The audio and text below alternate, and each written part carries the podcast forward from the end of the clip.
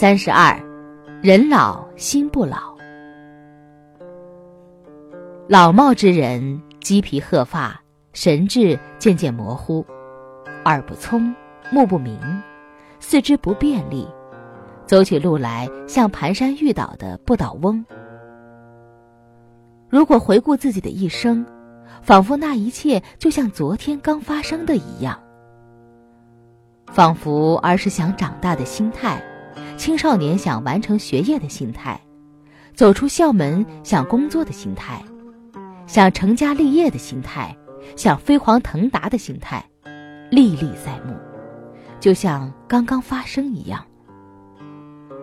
这颗心再一次回到当下时，才发现那些心态都已经成为了过去。现在剩下的只有留恋的回忆，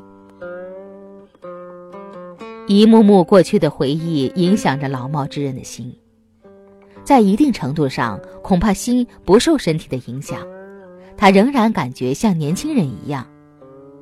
体力上不一定生龙活虎，心却仍然有可能生机勃勃。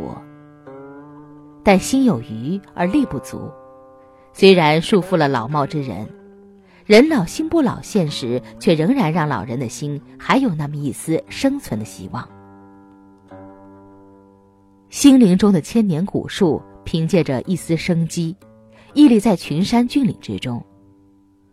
木虽然朽了，生命却顽强地争夺着每分每秒。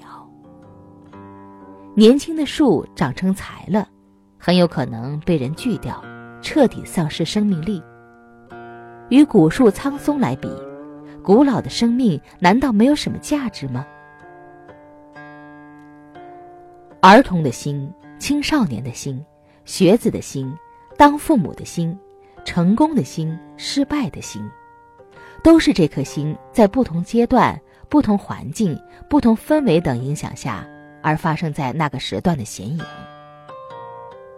心同样还是那颗心，外在的介入，心就会有外在因素势力影响下的显影，直至到老貌时，心被这个身体影响着，他就会感觉自己是垂暮之人了。但有时摆脱了这些束缚，以前活力四射的心影响了现在的心，这颗心仍会让别人看来是人老心不老的。智者明见了这一切，不会被介入的外在事物影响而干扰心，因为心的本面从来都没有离开过。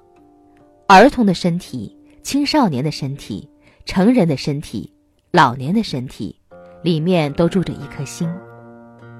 从身体上来讲，受到外界环境的影响，就像我们到了不同的旅店，产生不同的感受一样，自己仍然是自己。